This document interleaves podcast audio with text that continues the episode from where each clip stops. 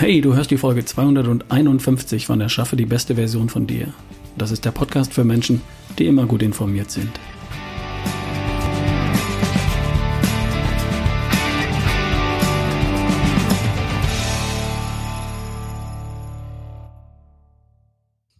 Hallo liebe Hörer, mein Aufruf an euch und meine Bitte um eure Ideen für einen Titel für meinen neuen täglichen Podcast aus der letzten Woche hat eines mal klar gemacht.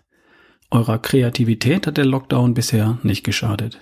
Und eurer Bereitschaft auch in dieses Projekt euch einzubringen, ganz eindeutig auch nicht. Und ich habe was gelernt. Im Podcast darum zu bitten, mir zu schreiben, das ist eine Sache. Und dann ein Newsletter rauszuschicken, mit einem Link darin, der direkt zur Antwort-E-Mail ins Mailprogramm führt, das ist noch eine ganz andere Sache. Also nachdem die E-Mail raus war, hat es nur so gerauscht in meinem E-Mail-Postfach. E-Mail-Postfach. Also war ganz toll. Ich habe unglaublich viele Zuschriften und Ideen bekommen und dafür möchte ich erstmal ganz herzlich Danke sagen. Und zwar an Tobias, Grit, Jennifer, Markus, Nicole, Claudia, Nick aus Wien, Uwe, Lisa, Iris, Norbert, Anja, Ben, Holger, Johannes, Marie, Verena, Freya, Jennifer, Christian, Susanne, Robin, Manuel, Rainer, Beckstedt, Tanja, Sandra, Stefan, Stefan, nochmal, Simone, Jessica, Christian, Martin, Achim, Timo, Beate, Daniela, Peter, Viola, Stefan, Sabine, Anne-Kathrin, Mario, Silvia, Katrin, Claudia, Christiane, Marc, Melanie, ähm, Peter, Jutta, Sebastian, Gesa, Anne, Irene, Nadine, Michael G., du weißt Bescheid, Katrin, nochmal Katrin, Michael, Romy, Hardy, Bea, Wolfgang, Annette, Dieter, David, Ulf, ähm, Burkhard, Viktor, Roman, Udo, Jörg, Anne, Isabella, Andreas, Ralf und Matthias. Den Vogel abgeschossen hat Kati aus Rostock. Kati hat mir ganze 37 Vorschläge geschickt. 37 Stück. Ähm, dann haben mir noch geschrieben Corinna, Klaus Jürgen und Thomas Vogel. Und meine Entscheidung ist bereits gefallen. Es waren so viele coole Ideen und Vorschläge dabei, das würde locker für 50 neue Podcasts reichen. Und darum bleiben eure Vorschläge bei mir natürlich auch unter Verschluss. Ich will ja nicht meine Konkurrenz damit versorgen. Äh, die entscheidende Inspiration für den endgültigen Titel, die kam von Corinna, von Klaus Jürgen und von Thomas. Eure Vorschläge haben mich drauf gebracht. Dankeschön an euch und danke an jeden Einzelnen, der sich die Mühe gemacht hat, mir zu schreiben. Danke. Das Thema von heute. Wir stehen aktuell am Übergang vom Lockdown zu den ersten vorsichtigen, vorsichtigen Lockerungen und dazu möchte ich auch gerne meine persönliche Meinung hier äußern. Ich höre nach wie vor die Podcasts von Dr. Christian Drosten und ich vertraue dieser Quelle nach wie vor. Ich glaube, dass viele den Eindruck haben, das Schlimmste sei im Grunde überstanden. Unsere Krankenhäuser sind zu keiner Zeit über ihre Grenzen belastet worden und wir haben im Vergleich zu anderen Ländern verhältnismäßig wenige Todesfälle zu beklagen. Also können wir nun auch zügig zurück zur Normalität. Richtig ist, dass unser Gesundheitssystem dieser ersten Infektionswelle bisher standgehalten hat. Richtig ist auch, dass wir verhältnismäßig wenige Todesfälle zu beklagen haben. Und damit ist auch richtig, dass die Maßnahmen zur Eingrenzung der Epidemie bisher erfolgreich waren. Der Lockdown hat funktioniert. Nicht richtig ist, dass wir das Schlimmste damit überstanden haben. Warum? Am Anfang des Infektionsgeschehens in Deutschland hatten wir wenige größere lokale Infektionsherde. Die Gruppe um die Mitarbeiter der Firma Webasto bei München, die Karnevalisten in Gangelt im Kreis Heinsberg, das Starkbierfest in Tirschenreuth. Und dann kamen die Skifahrer aus Bayern und Baden-Württemberg hinzu. Das ließ sich zu Beginn einigermaßen eingrenzen, durch Tests bei Verdachtfällen und durch anschließende Quarantänemaßnahmen. Inzwischen hat sich das Virus natürlich auch über diese lokalen Hotspots hinaus verbreitet und ist mehr oder weniger in allen Bundesländern und Regionen angekommen. Und damit ist es ungleich schwerer geworden, die Epidemie zu überwachen und zu kontrollieren. Eben weil es nicht mehr ausreicht, auf Heinsberg, Tirschenreuth, Bayern und Baden-Württemberg zu schauen. Einzelne Infektionsherde und neue Hotspots können sich jetzt überall ausbreiten. Und wenn das an mehreren Stellen gleichzeitig passiert, dann lässt sich das eben nicht mehr einfangen. Das Problem besteht darin, dass ein einziges Ereignis reichen kann, eine einzige Karnevalsveranstaltung, ein einziges Starkbierfest oder in Südkorea eine einzige religiöse Veranstaltung und in Norditalien ein einziges Fußballspiel.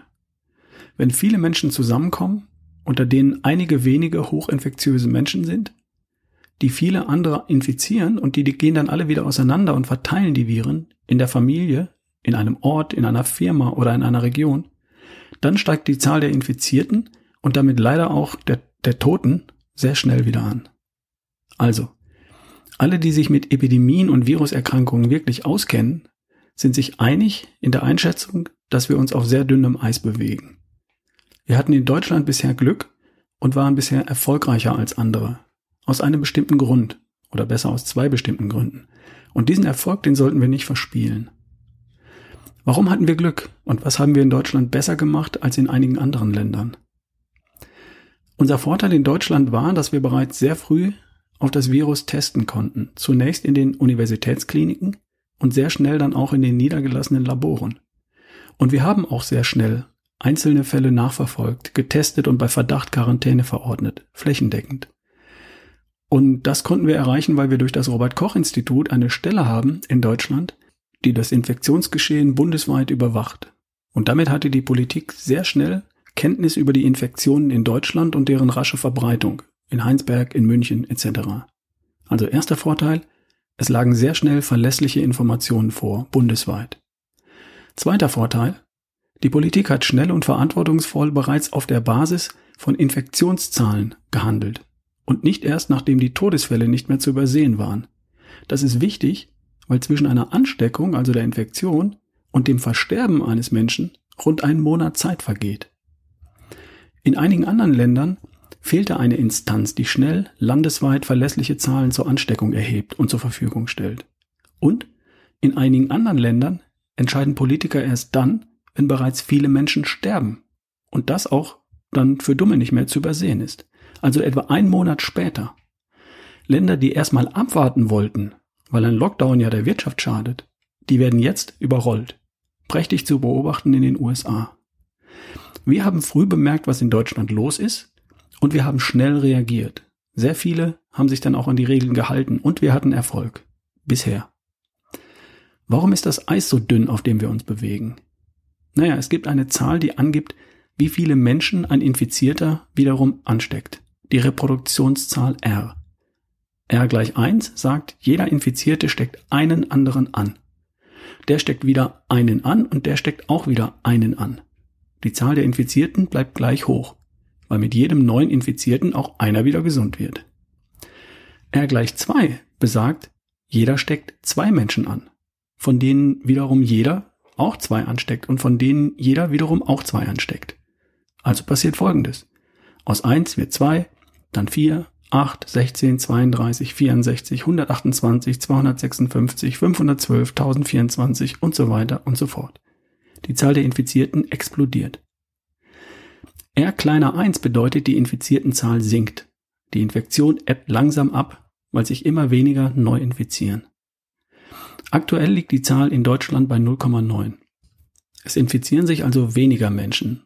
Solange das so bleibt, lässt sich die Epidemie bei uns kontrollieren.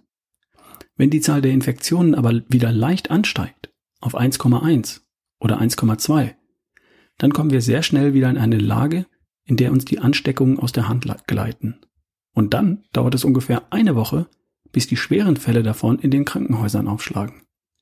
Und wenn das in vielen Regionen gleichzeitig passiert, dann bekommen wir unter Umständen doch noch die Probleme, die heute andere auch schon haben, andere Länder. Wir dürfen hier uns auch gerne mal an der Vergangenheit orientieren. Die spanische Grippe trat zunächst im Frühjahr und Sommer 2018 auf. Dann ebbte sie wieder ab und man glaubte, es sei überstanden. Die Menschen wurden wieder sorgloser und im Herbst 2018 kam es zu einer zweiten Welle. Und diese zweite Welle hat fünfmal mehr Opfer gefordert als die erste. Und eine dritte Welle im Frühjahr 2019 hat ebenfalls viel mehr Menschen und Opfer gefordert als die erste Welle. Es lohnt sich also vorsichtig zu bleiben. Und natürlich müssen wir nach Lösungen suchen, unsere Wirtschaft am Leben zu erhalten. Ist doch vollkommen klar. Und wir müssen uns und andere schützen. Erstens vor einer Infektion. Diejenigen, für die eine Infektion eine ernste Gefahr darstellt, die müssen wir schützen vor einer Infektion. Und zweitens dürfen wir uns schützen vor den Folgen einer Infektion. Denn wir werden uns nicht alle vor einer Infektion schützen können. Viele werden sich halt doch früher oder später infizieren, auf die eine oder andere Art. Die beste Version von dir, die übersteht eine Infektion, und zwar unbeschadet. Mehr dazu mache ich dann in der nächsten Folge. Und natürlich dann auch zum ersten Mal das neue Format. Soll ich den Namen schon mal verraten? Ach was, lass dich überraschen. Wir hören uns. Bis bald. Dein Ralf Bohlmann.